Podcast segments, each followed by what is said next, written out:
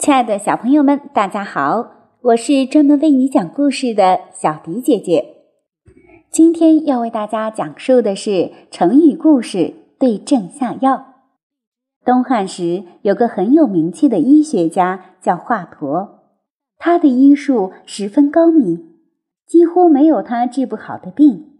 有一次，州官倪寻、李严两个人一起找华佗看病。都说自己头疼发烧。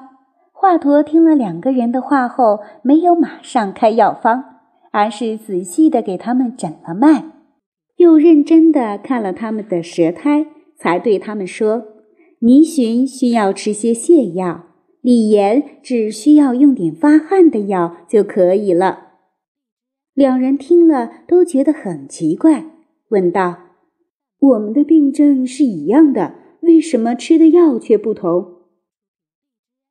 华佗回答说：“你们俩的病从表面上看好像差不多，但是经过刚才的仔细诊断，我发现实质是不一样的。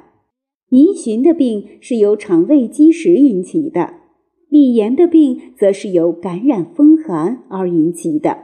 病因不一样，吃的药自然就不同了。”两人听了华佗的解释，都很佩服。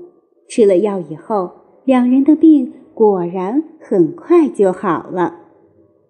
对症下药，指医生针对不同病症开出相应的药方，比喻针对具体情况采取有效的措施。今天的故事就为大家讲到这里了，我们下期节目再见吧。